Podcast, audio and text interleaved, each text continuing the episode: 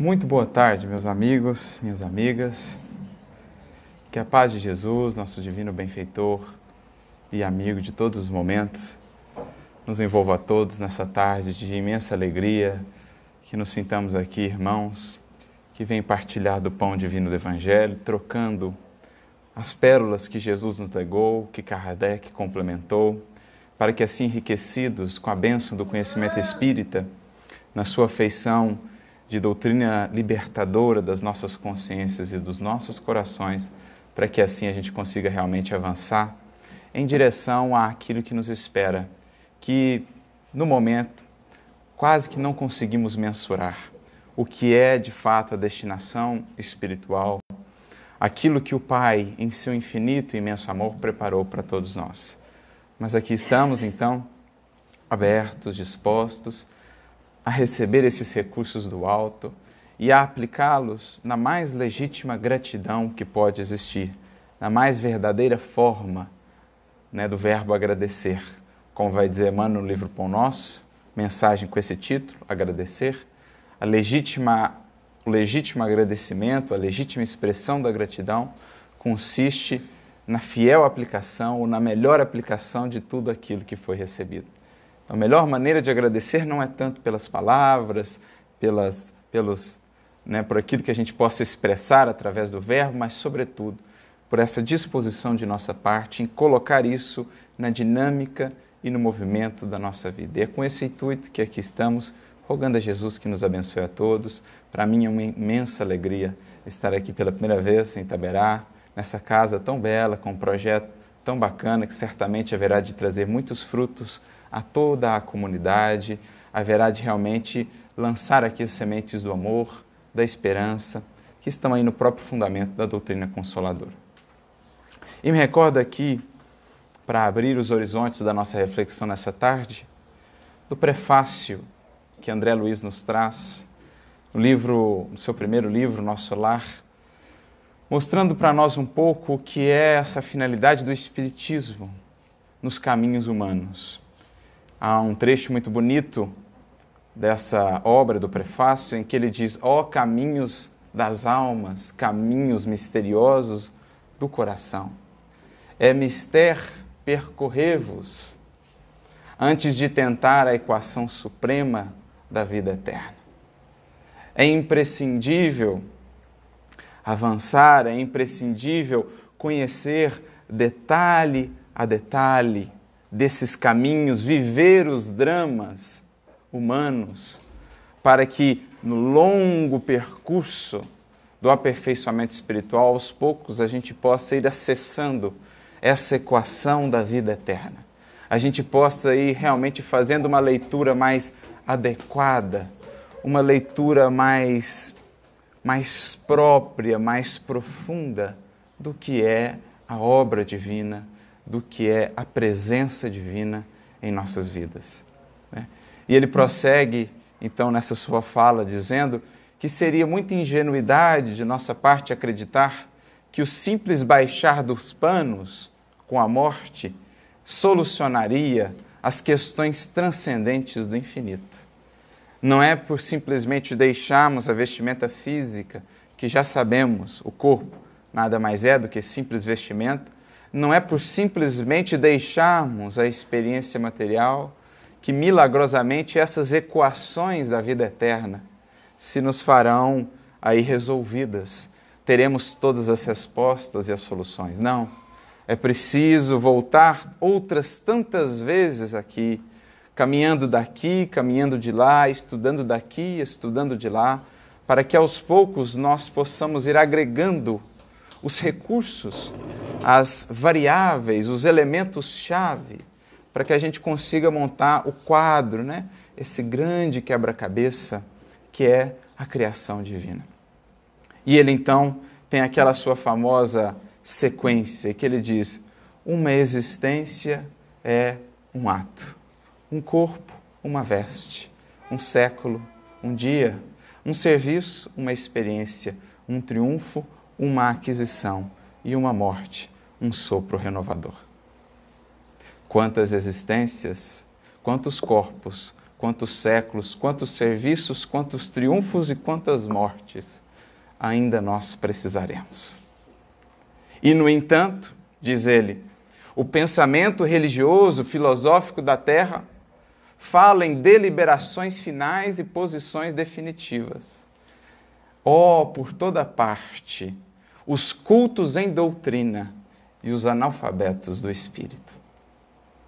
Fazendo ele um panorama do que tem sido muitas vezes o pensamento humano ao longo desses séculos que antecederam o advento do Consolador, que nos abre esses horizontes para o infinito, para a vida espiritual, para o mundo espiritual e as leis que o regem, realmente auxiliando-nos, ajudando-nos a caminhar para além das doutrinas, das concepções teológicas complicadas, muitas vezes marcadas por sofismas e etc., auxiliando-nos a ir além disso, da cultura na doutrina, para de fato a alfabetização do nosso espírito perante as questões da vida eterna. Porque por quantos séculos o nosso pensamento não se limitou a isso, julgando ou concebendo né, deliberações finais e posições definitivas. Fim desta vida, está a alma definida para todo sempre numa determinada posição, num determinado local. É a deliberação final do alto. Como falar disso ante a magnificência que a própria ciência vem a nos demonstrar com todo o seu progresso nesses séculos que nos antecederam? Ante essa magnificência majestosa, é quase que redundante isso, mas se o Criador do ponto de vista da matéria, fez coisas assim tão belas e tão perfeitas, como, no que diz respeito aos seus filhos, poderíamos conceber deliberações finais, deliberações eternas, a não ser aquela sim que é a, única e a grande deliberação final, né? A lei universal, o determinismo divino, que é o do amor e o da felicidade para todos os seres. Como pensar em penas eternas? Como pensar num afastamento eterno do Criador e da sua misericórdia? Como pensar que não há outras oportunidades, que não há outros recomeços, que não há outras chances, que não reviveremos, que não revisitaremos corações que nos são caros, que não estaremos juntos outra vez? A gente, hoje, na doutrina espírita, com a visão que o Espiritismo nos traz, talvez não meditemos tanto nisso, que por séculos e ainda hoje muitos e muitos corações ainda vivem com esses horizontes de deliberações finais e posições definitivas, julgando que não mais verão aqueles que um dia tanto amaram, aqueles com quem por tanto tempo conviveram, acreditando que uma vez que o corpo desce ao túmulo, não há mais volta, é o fim, não há nada além, não há nada adiante, não há nada depois quantas consciências e quantos corações ainda assim vivem. E muitos deles, cultos em doutrinas as mais diversas, da filosofia materialista do nosso mundo, ou dos campos teológicos os mais diversos, que muitas vezes nós, como copartícipes dessas construções lá atrás, limitamos em muito a grandiosidade da lei, a grandiosidade do amor e da misericórdia de Deus. Por isso, André Luiz, quase que nesse lamento profundo, quase que nesse desabafo, então nos diz: ó, oh, em toda parte, essa cultura, esse conhecimento intelectual, mas no que diz respeito aos conhecimentos espirituais, muitas vezes ainda no beabá. Às vezes nem no beabá. Porque, de fato, por vezes vemos aquelas que são consideradas as maiores inteligências do âmbito da ciência no mundo ao adentrarem ou ao comentarem o âmbito dos aspectos espirituais da vida. Tem comentários, tem perspectivas que são quase que infantis, ingênuos, porque nessa ciência ainda não se diplomaram, ainda não têm começado a tratar os primeiros elementos. Mas é, digamos assim, um determinismo da evolução e do progresso. Todos um dia chegarão a equacionar essas questões magnas e fundamentais da vida com clareza. Todos um dia adentrarão no estudo e na compreensão dessa ciência divina, dessa ciência na própria definição de Allan Kardec, que, trata da natureza dos espíritos, das suas relações com o mundo material, das suas relações entre si mesmos. No fundo, é isso que é a doutrina espírita. Que um dia, dizem os espíritos no livro dos Espíritos, chegará a ser uma crença comum. Não que todos serão espíritas no sentido do rótulo, mas todos terão esse conhecimento que o Espiritismo nos traz como parte agora integrante do patrimônio intelectual do mundo, do patrimônio intelectual do pensamento humano. Faz parte, é o caminho, é o processo. Por isso me recordo de uma frase que esses dias pude ver num livro que gosto muito. São dois livros, na verdade, do Chico, aqueles únicos produzidos não por psicografia, mas por psicofonia, instruções psicofônicas e vozes do grande além. No livro Vozes do Grande Além, no capítulo 41, há uma mensagem de um espírito chamado Antônio Sampaio Júnior. Esse espírito que era um integrante do grupo Meimei, que era o grupo do qual fazia parte ali Arnaldo Rocha, também Chico Xavier e outros companheiros. Grupo esse que havia sido fundado na década de 50 em Pedro Leopoldo, um dos grupos do qual Chico participava, ele ia no Luiz Gonzaga também, mas também no Meimei.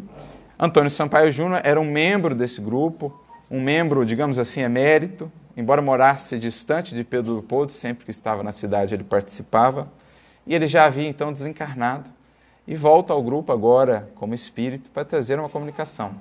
Por isso o título da mensagem justamente é Companheiro de Regresso. Como dizer assim, olha, eu voltei aqui para dar um, uma notícia de como estão as coisas, de como é de fato essa transição. E ele então tem uma frase que me marcou, uma bela definição do Espiritismo. Ele diz assim: o Espiritismo nos caminhos humanos é assim como que a alfabetização de nossa alma perante a vida eterna. Eu achei essa uma das definições mais felizes sobre o que de fato é a doutrina espírita e os conhecimentos que ela nos traz. É o processo de alfabetização do ser humano que a ele se abre para as questões transcendentes da vida eterna. Né? Essa projeção do nosso pensamento e da nossa mente, agora além, para além dos horizontes estreitos da matéria e dos sentidos é realmente penetrar o sentido, os propósitos mais profundos da vida. O que viemos aqui fazer, de onde viemos, para o que vamos, é preencher o nosso coração e a nossa mente com essas respostas, há séculos procuradas pela humanidade. As grandes e, as grandes e magnas questões da vida, que são aquelas norteadoras do nosso evoluir de maneira consciente. Quanto mais claro está para nós o que é o propósito espiritual da vida, o que estamos fazendo aqui, como cada circunstância que nos visita atende a esse propósito, quanto mais é vasto o horizonte que nós conseguimos enxergar, mais leve se torna o nosso caminhar na terra. Quanto mais longe os nossos olhos se projetam, mais esperança se infunde em nosso coração mais força temos para vencer os obstáculos da vida, porque diante do fundo que agora se nos aparece tão, tão grandioso e tão belo, o que são alguns momentos, alguns anos mesmo, ou uma encarnação inteira de lutas, de esforço, de sacrifício. Então, tudo isso, esses horizontes que o Espiritismo nos abre, da vida futura, tudo isso é uma fonte tremenda de força de moralização, de transformação para a criatura. Kardec mesmo vai dizer no Evangelho segundo o Espiritismo, no capítulo 2, quando ele trata do ponto de vista pela qual se vê a vida, e ele fala da tremenda força que o ponto de vista novo que o Espiritismo nos traz para tudo que nos acontece, para tudo que acontece no mundo, o quanto esse ponto de vista mais elevado, mais abrangente, infunde na criatura mais força, mais resiliência, mais propósito, mais sentido existencial. E creio que é sobretudo disso que nós estamos precisados em momentos difíceis. Nutrirmos-nos de eternidade, de infinitude, nutrirmos-nos digamos, do pão que desce do céu de fato. Jesus mesmo dizia no Evangelho: nem só de pão viverá a alma. A nossa vida não consiste na pura e simples satisfação de necessidades fisiológicas. A nossa vida não consiste ou não se resume à simples rotina do dia a dia, atrelada ao terra a terra e às inquietações humanas. A vida com Cristo necessariamente se faz maior do que isso. A vida com Cristo é uma proposta de vida que abunda, que transcende, que infunde na criatura de fato um senso, uma consciência de eternidade. É essa alfabetização que nós precisamos ter. Juntar esses elementos, esses caracteres fundamentais da lei divina, ou melhor, que nos permitirão ler melhor a lei divina. Porque assim como para ler um texto humano, um texto de filosofia, um texto de história, nós precisamos antes conhecer muito bem o alfabeto, que nos abre todo um universo de novas experiências e conhecimentos. Sem determinados caracteres do alfabeto divino que o Espiritismo e o Evangelho nos trazem, a nossa leitura, a nossa percepção da lei divina e da sua atuação em nossa vida será sempre muito pobre, muito reduzida. Por isso é imprescindível alfabetizarmos à luz do Consolador, à luz do Evangelho de Jesus. E é pensando nisso que nós escolhemos aqui uma linda mensagem que está no Evangelho segundo o Espiritismo, em que o Espírito que nos traz a mensagem, o Espírito Lázaro, é um espírito bastante ativo na codificação, especialmente no Evangelho segundo o Espiritismo. É um espírito que tem mensagens muito belas. Uma delas é essa que leremos aqui, que está no capítulo 11, item 8, a lei de amor. Traz também uma mensagem que gosto muito, uma mensagem a que sempre recorro para fixar a sua importância, que está no capítulo 17, item 7, o dever. É uma mensagem belíssima. Mas esse espírito Lázaro, que não sabemos se é o Lázaro do Evangelho, talvez seria uma reflexão, um estudo até interessante se fazer. Mas Lázaro vem nos convidar a ampliar esses nossos horizontes, a, sair, a sairmos um pouquinho, como Lázaro do Evangelho saiu lá outrora, da caverna da nossa ignorância e da limitação né, do nosso pensar, daquilo que a gente já pôde desenvolver até então, para ampliarmos um pouquinho mais esse horizonte, buscando esses caracteres do alfabeto divino para uma leitura mais adequada da lei divina. Então, por isso que talvez haja um vínculo aí entre Lázaro daqui e os Lázaro de lá. É Jesus dizendo a Lázaro, né, e dizendo a todos nós: Lázaro, sai para fora da caverna do orgulho, da ignorância, do nosso materialismo espiritualista, muitas vezes, para que a gente possa realmente transcender. Então, essa mensagem intitula-se A Lei de Amor, capítulo 11, item 8, e ele começa de maneira muito bela descrevendo para nós digamos assim, uma das primeiras letras desse alfabeto divino.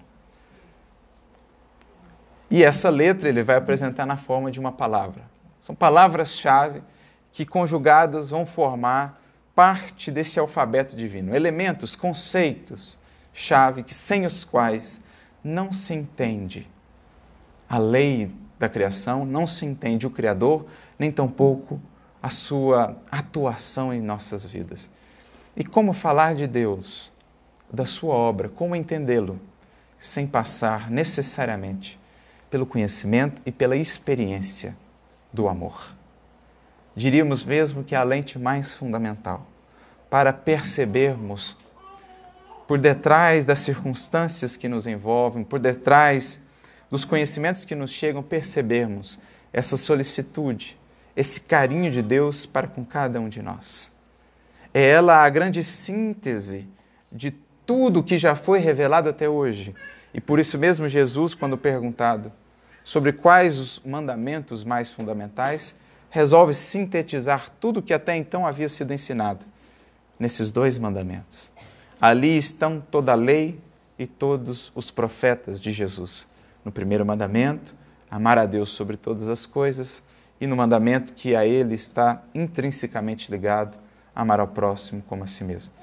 Se a gente pudesse resumir esses dois mandamentos, nós o resumiríamos então na palavra em comum: amor. Então Jesus apresenta-nos o amor como esse elemento imprescindível para trazer aos nossos olhos, ao nosso coração, pureza, clareza de entendimento, para libertar o nosso pensamento e o nosso raciocínio dos limites do orgulho, do interesse pessoal, que são como que traves que nos impedem de ver com clareza a cada pessoa, a cada coisa, a cada circunstância, que nos impedem de ver a presença oculta que ali está, a presença divina. Por isso, a bem-aventurança conhecida do Sermão do Monte é: Bem-aventurados os que têm puro o coração, porque então verão a Deus. Aonde? A gente pergunta, né? Onde, melhor dizendo? Em cada pessoa, em cada coração, em cada circunstância, em cada experiência, em cada acontecimento. Porque por detrás de tudo que nos chega e nos visita, há ali, se quisermos ver, se já tivermos suficiente pureza para ver, a presença divina convidando-nos a um novo aprendizado. Mesmo aquelas experiências que nos ferem, que nos machucam, mesmo aquelas experiências que no primeiro momento parecem estar absolutamente distanciadas de qualquer perspectiva de, de, de crescimento e de aproveitamento, que a gente considera realmente um grande mal. Se quisermos olhar por detrás, veremos a providência divina que, pela sua química misteriosa, consegue transubstanciar mesmo o mal em bem, para aquele que recebe a experiência com o coração humilde, com o coração paciente e com o coração amoroso. Mas não há purificação do coração e, portanto, não há visão límpida sem amor. Por isso, o amor, o grande elemento que confere sentido à vida, que dá eternidade ao que fazemos que nos traz a alegria de fazer, que nos permite perceber o que é realmente a glória da vida. Amor, naturalmente, não qualquer amor, mas o amor que Jesus para nós personificou. O amor que renuncia, o amor que sacrifica, o amor que foi tão bem descrito pelo apóstolo Paulo no capítulo 13 da sua carta aos Coríntios. O amor é benigno, o amor é paciente, o amor tudo suporta, tudo crê, tudo espera. Esse amor, do qual Jesus foi a personificação máxima. O amor que se converte em fonte. Não o amor que quer prender a si, mas o amor que gravita, o amor que se converte num manancial, na fonte que dá vida a todo e qualquer deserto nas palavras de Jesus à mulher samaritana, essa fonte a jorrar de nós para a eternidade. É esse amor, sobretudo, que precisamos buscar, porque é esse amor que dá sentido à existência, que nos permite perceber, ler melhor nas circunstâncias o chamamento, o convite divino em cada acontecimento.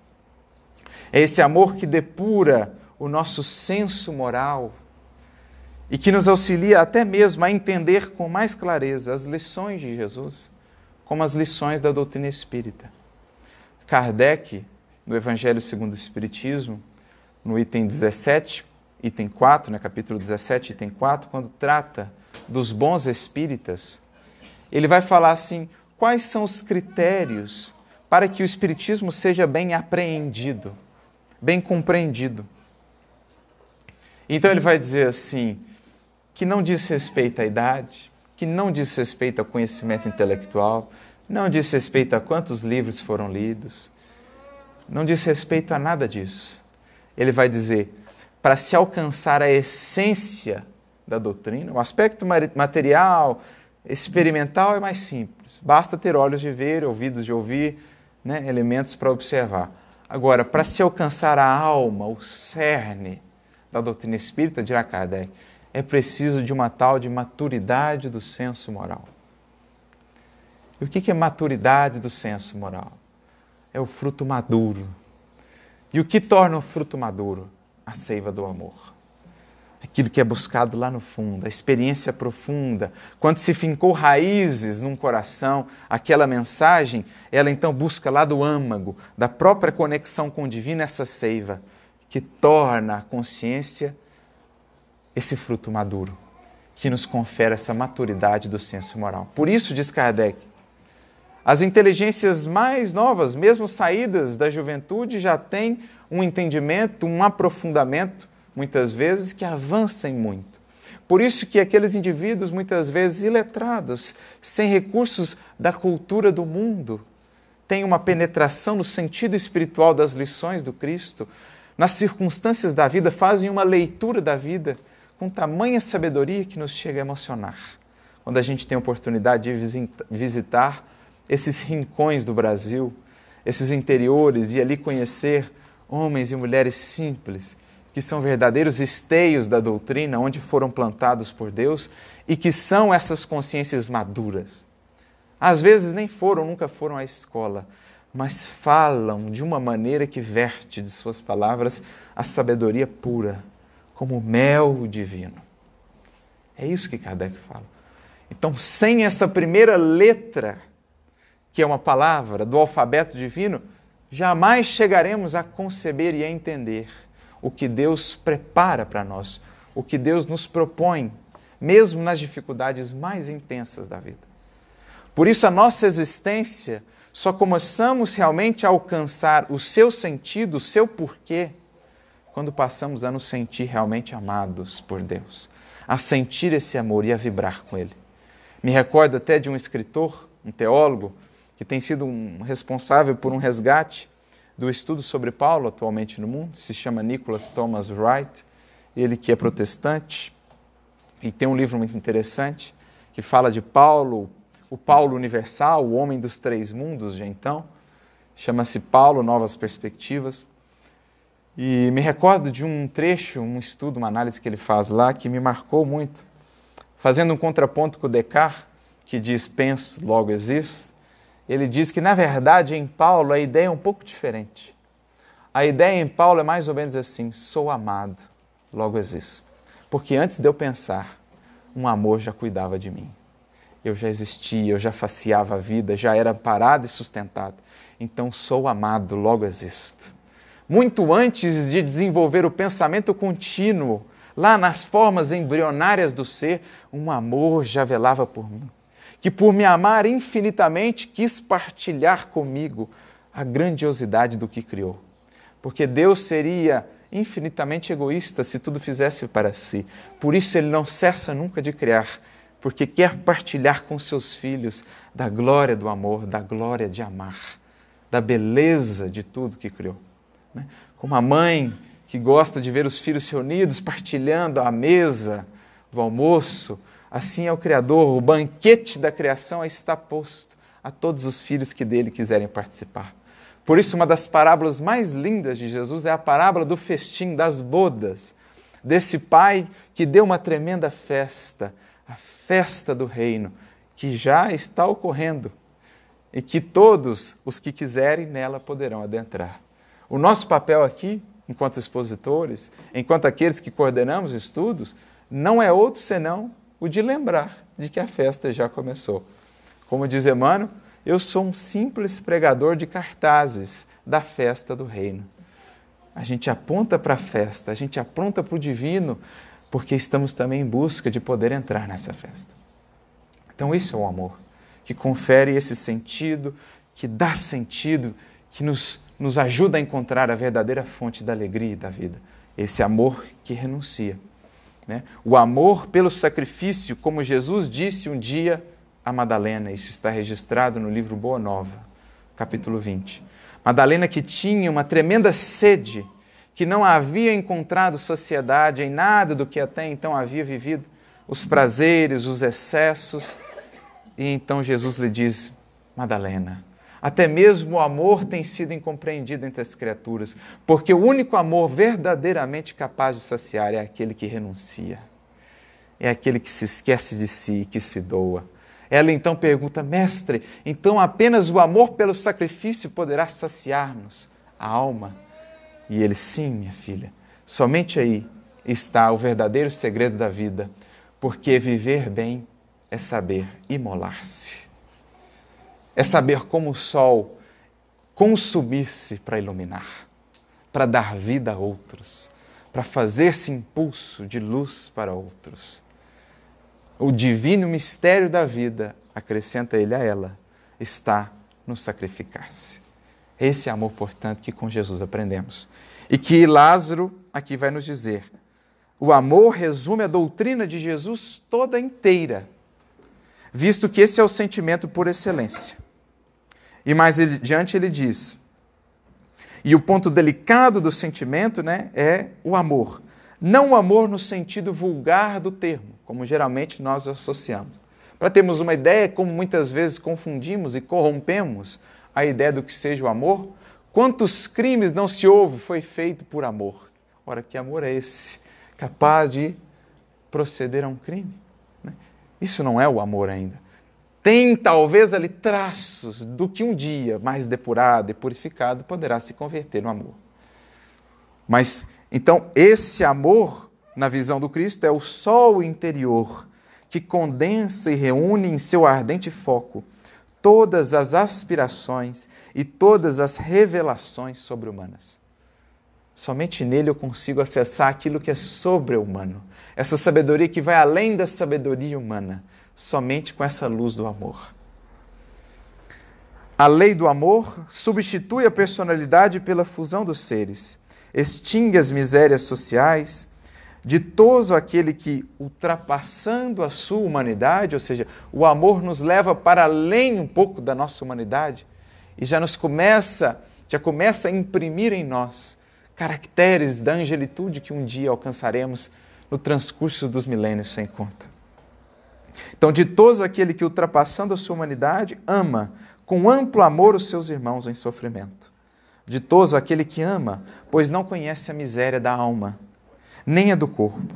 Tem ligeiros os pés e vive como que transportado fora de si mesmo. O amor nos transporta, nos faz caminhar pela vida com leveza, com suavidade. Vivemos quase que planando transcendentes que estamos, né? transcendendo a nossa limitação material. Quando Jesus pronunciou, e essa frase é muito bela, quando Jesus pronunciou a divina palavra amor, os povos sobressaltaram-se e os mártires, ébrios de esperança, desceram ao circo. Quando Jesus pronunciou, e por pronunciou não entendamos simplesmente palavra, quando Jesus foi a mensagem viva do amor, antes jamais vista na história da humanidade, os povos se sobressaltaram e os mártires, embriagados naquela esperança divina, desceram aos circos por amor ao Cristo, por amor a esse reino que Jesus nos havia ensinado a amar. Então, essa é a primeira e mais fundamental palavra, letra do alfabeto divino: o amor que dá sentido a tudo.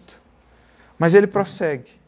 Né? Se essa foi, digamos assim, a grande revelação do Evangelho, a contribuição que o Evangelho trouxe a, a esse alfabeto divino, o Espiritismo veio trazer também as suas contribuições.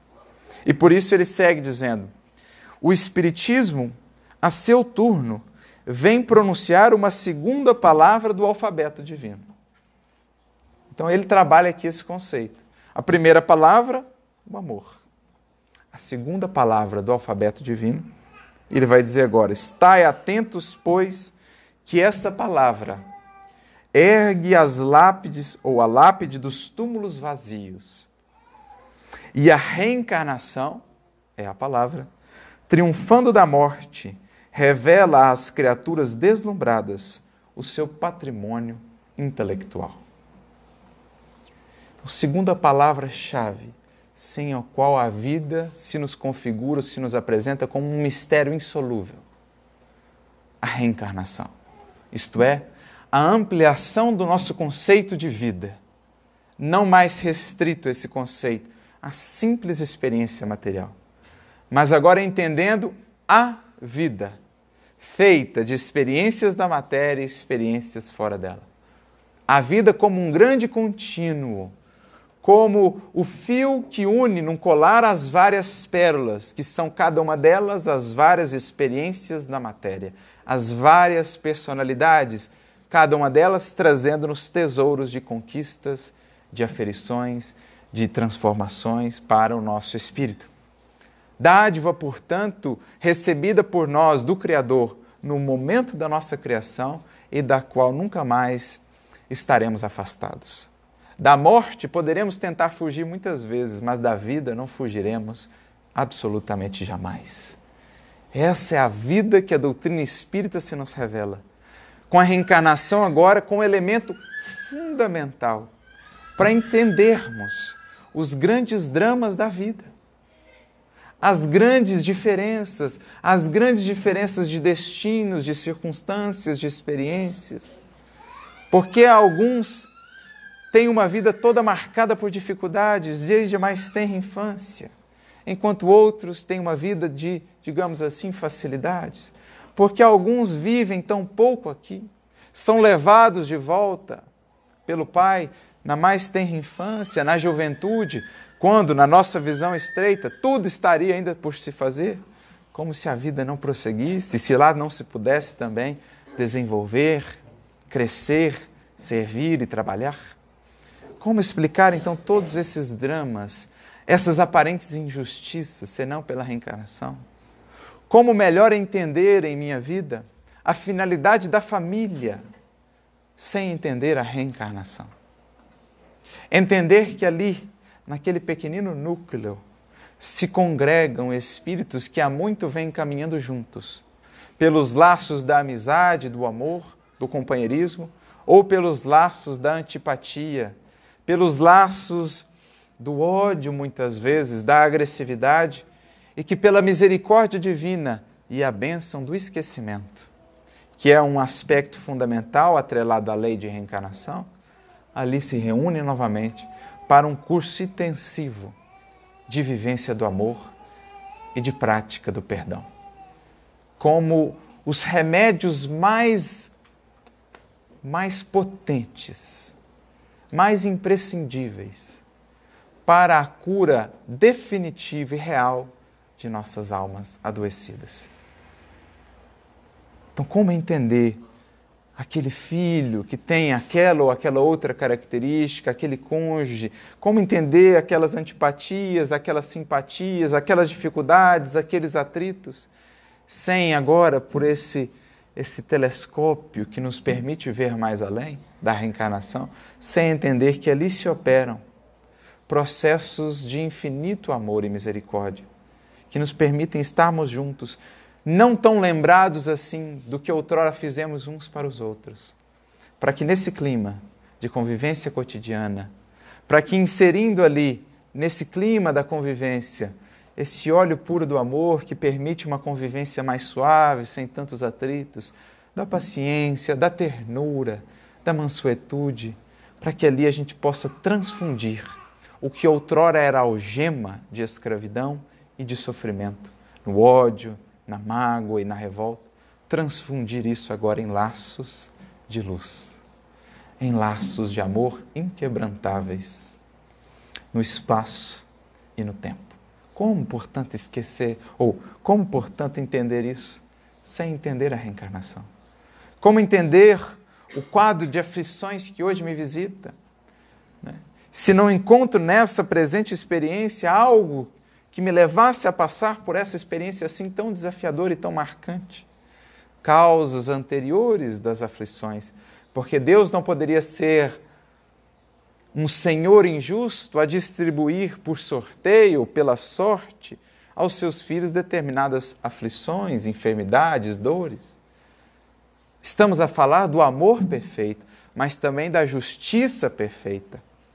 Justiça que é mais uma das palavras, talvez, desse alfabeto divino, a palavra que a primeira revelação nos trouxe. A justiça na primeira, o amor na segunda e nessa terceira no Espiritismo, a reencarnação, uma delas. Outras tantas poderíamos trazer, o conceito do Espírito, o conceito da vida no mundo espiritual e tantos outros. Mas como entender esse quadro de aflições que hoje me visita? Sem perceber que há uma justiça que conecta passado e presente apontando por vir. E que se hoje facei uma colheita dolorosa e amarga, nada me impede de converter isso com humildade e resignação numa sementeira de bênçãos para o porvir. porque é certo. Aprendemos com essa consciência espiritual que o Espiritismo nos traz que o futuro não é tão incerto assim. Ao contrário, o futuro é mais certo do que imaginamos, porque aquele que semeia haverá de colher. Tendo sido semeado de Jesus, cresce. Não nessa vida, em outras, a eternidade aí está, mas aquele que semeia, um dia colhe. Me recordo de Santo Agostinho nos dizer, no Livro dos Espíritos, lá na questão em que ele trata do autoconhecimento, e ele fala assim: olha, um dos papéis que nós temos perante vocês, junto a vocês, é justamente mudar um conceito que muitas muitas vezes vocês repetem. Vocês dizem assim: ah, o futuro a Deus pertence, ah, o futuro é incerto. Está em nosso papel justamente mudar essa ideia em vocês, de que o futuro não é assim tão incerto, não. De que o futuro não é assim incerteza. O futuro é certo para aquele que semeia. Né? Porque o trabalho com Cristo não é como um negócio do mundo em que se tem o risco de dar certo ou não. Quem trabalha com Cristo está certo de colher. Essa é a parábola dos talentos. A gente acha, a gente analisa a parábola dos talentos achando que é um negócio humano, né? Um tinha cinco moedinhas, ah, ele tinha mais recursos, ele tinha mais segurança para aplicar. Ele aplicou, voltou. O outro tinha duas moedinhas, então ele tinha pelo menos uma ou outra ali de segurança, né? O, coitado que tinha uma falou: ah, eu estou no risco ali, né? Eu tenho uma só, se eu aplicar, eu perco tudo. Porque a gente analisa a parábola como se aquilo fosse negócios humanos. Nos negócios humanos tem o risco de não dar certo. Mas quando diz respeito aos negócios com o Cristo, aquele que investe no Cristo, o banco do Cristo, nunca está pobre de retorno, é o melhor investimento da vida. Melhor que qualquer investimento do mundo. O maior, o mais certo, 100% de eficácia de investimento das nossas vidas é no Cristo. Essa é a parábola dos talentos. A gente fica com medo, a gente fica relutante, não aplica e perde a oportunidade bendita do maior patrimônio que nos é dado para investir: o tempo. O tempo investido no Cristo só pode resultar numa coisa: riqueza do Espírito. É isso. Né? Então, como entender, como equacionar melhor a nossa vida no presente sem esses horizontes do futuro e do porvir que o Espiritismo nos traz? Por isso, quando Kardec, na questão 799, pergunta aos benfeitores como o Espiritismo poderia contribuir para o progresso da humanidade, eles respondem com três elementos principais, mas que na verdade se fundem num só.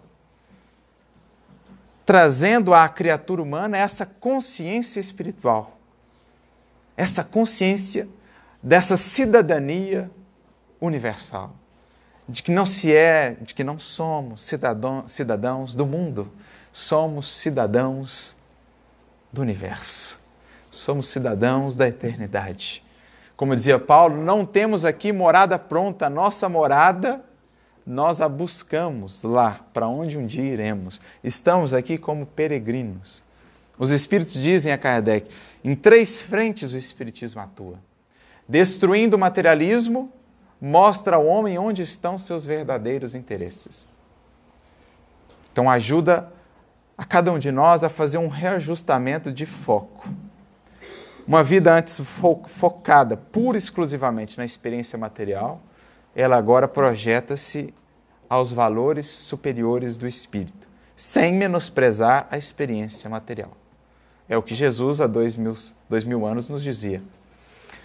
Buscai antes os tesouros do céu, cuja traça não corrompe ou não, não consome, que a ferrugem não estraga, não deteriora e que os ladrões não roubam.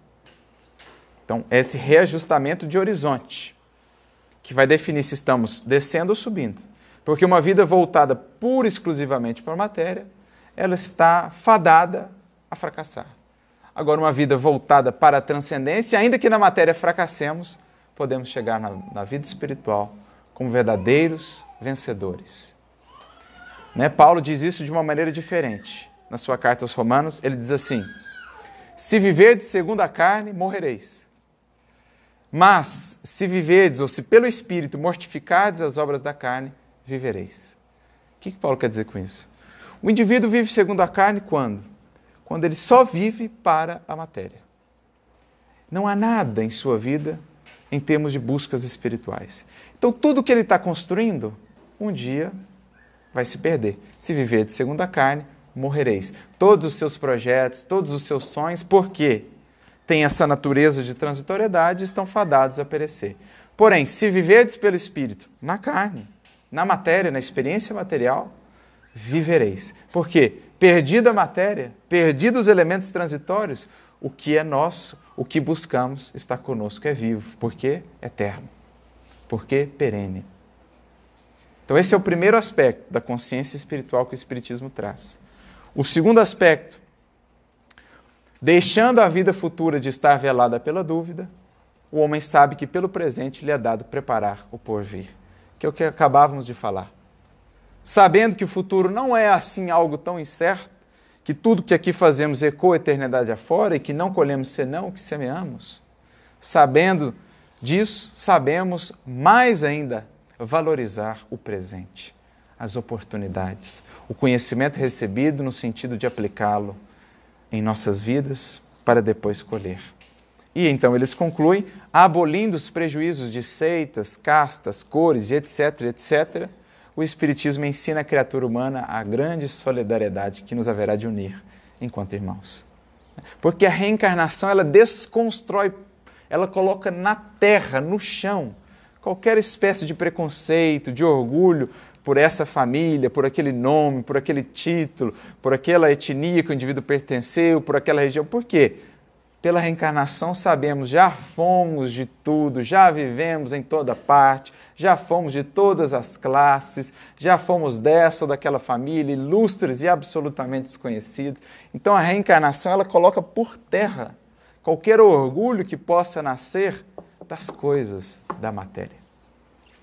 Essa consciência é imprescindível para que façamos uma leitura verdadeiramente adequada da lei divina e daquilo que nos cabe buscar efetivamente.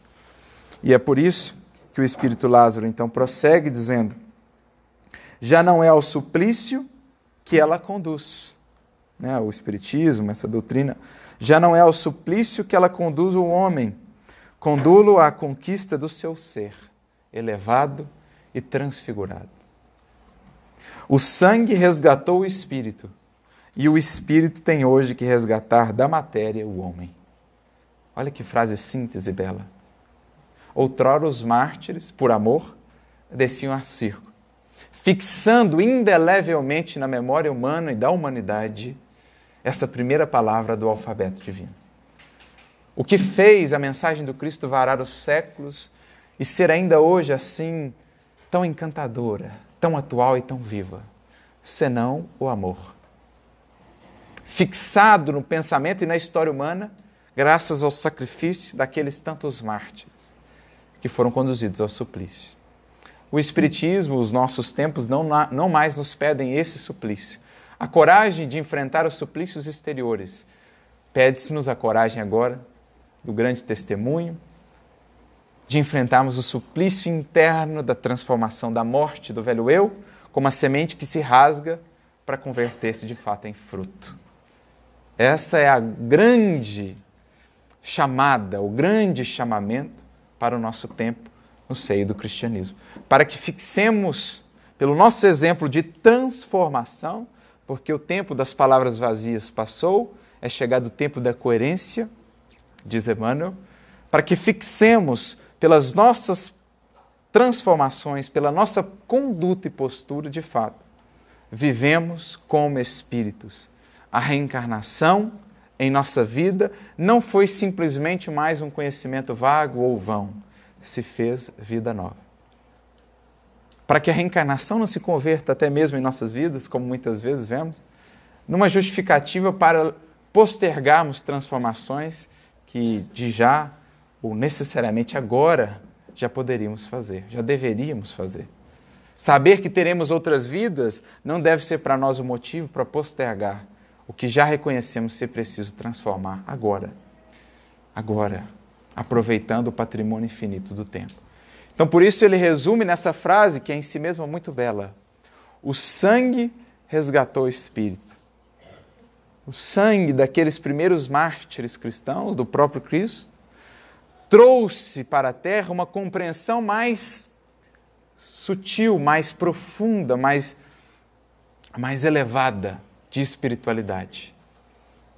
Da força do espírito sobre a matéria, naqueles seres que não temiam sequer a morte, porque sabiam que o espírito transcende ao túmulo, que a vida prossegue como Jesus nos mostrou na ressurreição, isto é, mostrando que a vida triunfa mesmo sobre a morte. Por isso, alguns historiadores daquele tempo chegavam a dizer que o sangue dos mártires cristãos era como semente. Quanto mais deles tombavam os corpos, mais cristãos se faziam, para afirmar ainda com mais força o poder do amor, o poder do Espírito. Né? Era isso que dava a eles aquela confiança. Paulo chega a dizer: se o Cristo não ressuscitou, vã é a nossa pregação e a nossa fé. Mas como sabemos que o Espírito transcende a tudo isso, mesmo a morte, então a nossa fé, a nossa pregação tem vida e tem sentido. Então o sangue resgatou o Espírito. Mas hoje cabe ao Espírito, a esse conhecimento espiritual que recebemos da doutrina espírita, resgatar o homem, nós, a criatura humana, do apego à matéria em que muitos ainda estamos. Embora conhecedores desses elementos, é preciso dinamizá-los em nossa vida e realmente aplicar cada encarnação que recebemos como dádiva do alto, como mais uma alavanca de progresso na infinita ascensão. Isso que o conhecimento espírita vai se fazendo em nós. Consciência espiritual, consciência da vida em espírito, daquela que de fato é viva, daquela que de fato é abundante. Que cada um de nós, portanto, possa meditar nessa, nessa nova, nesse novo paradigma que se nos apresenta na vivência cristã. Se outrora era preciso o sacrifício do corpo, agora se pede-nos, como nunca, o sacrifício do orgulho, das vãs glórias humanas, das vaidades e das ilusões. Que vivamos no mundo, na matéria, como espíritos que sabem que daqui não são, que aqui não permanecerão, que estão de passagem era assim que Jesus definia os seus seguidores no Evangelho de João, capítulo 17. Os meus discípulos não são do mundo. Sabem que não são do mundo. Estão no mundo, mas dele não são. Não peço que os tire daqui, Pai, mas que os liberte do mal, para que, estando no mundo, sejam a fonte do bem e do despertamento para seus outros irmãos. Esse é o outro paradigma que vai ficar para nós bem expresso numa bonita mensagem de um espírito que muito admiramos, chamado Pedro de Alcântara. São Pedro de Alcântara, na verdade, ele é reconhecido pela Igreja Católica como santo, ele que tem o mesmo nome de Dom Pedro II. A gente vai ver muitas mensagens do, do Chico assinadas Pedro de Alcântara. A maioria delas é Dom Pedro II, que assina Pedro de Alcântara. Mas é assim específico, é Pedro de Alcântara, São Pedro de Alcântara, que foi um grande espírito franciscano, contemporâneo de Santa Teresa de Ávila. Foi ele um reformador da ordem dos franciscanos, foi ele um tutor desse grande espírito que foi Santa Teresa de Ávila. E pelas informações de Arnaldo Rocha, que teria um vínculo profundo com esse espírito, ele era um dos mentores espirituais do grupo Meimei. Clóvis Tavares, nessa mensagem, numa nota, acrescenta isso, que ele era um dos benfeitores. E pelas informações do Arnaldo Rocha, que nos chegam, que está naquele livro, inclusive, Chico, Diálogos e Recordações, esse espírito seria o quinto varro do livro Ave Cristo, aquele espírito que era pai espiritual de Tassiano, que é o nosso querido Arnaldo Rocha. Então, numa mensagem recebida lá no grupo Mei Mei, intitulada Antes e Agora, Pedro de Alcântara, assim nos apresenta essa mudança de paradigmas, né, que consolidam para nós o sangue outrora resgatou o espírito, mas hoje o espírito tem de resgatar o homem da matéria. A primeira palavra do alfabeto lá, o amor, agora o grande compromisso, além do amor, a vivência consciente em espírito. E ele diz: o título é Antes e Agora. Antes era preciso lutar por Jesus nos circos e nos cárceres, afrontando a renunciação e a morte. Agora é indispensável combater pelo Cristo, em nós mesmos, vencendo o egoísmo e a ignorância. Antes era necessário crer, agora é imprescindível edificar. Antes, o mundo perseguiu o discípulo do cristianismo, impondo-lhe sofrimento e sangue. Agora, o mundo espera que o aprendiz da luz se disponha a auxiliá-lo e a redimi-lo. Né? O Espírito resgatando o homem da matéria. Antes, os seguidores da Boa Nova enfrentavam suplícios e feras para se afirmarem com o Senhor. Agora, pelejam na própria carne para alcançar a perfeição. Antes, o benfeitor inesquecível, né, Jesus, recomendava: ide e pregai. Agora, o celeste emissário, por milhares de vozes que descem da altura, no Espiritismo, as estrelas que caíram do céu, proclama solene: ide e exemplificai. Antes o programa, agora a realização. Filhos do Evangelho, olha que bonito, filhos do Evangelho, não temamos. O Mestre ressuscitado vem de novo às assembleias dos continuadores de sua obra da redenção humana, reiterando-nos a promessa de que permanecerá conosco até o fim dos séculos. Caminhemos servindo, armando o coração de humildade. Antes, o amor infinito a sustentar-nos, agora, o infinito amor a soerguer-nos. Cristo avança, Cristo reina, Ave Cristo. Que assim, lendo a vida pelos caracteres divinos desse alfabeto, que o Espiritismo e o Evangelho têm nos ensinado a soletrar, que possamos gravar em nós mesmos esses caracteres, a fim de que sejamos nós a mensagem viva que ensina, que exemplifica e que edifica, apresentando àqueles que conosco convivem o reino do amanhã, o reino da vida imortal. Ave Cristo, para todos sempre e muita luz para todos nós.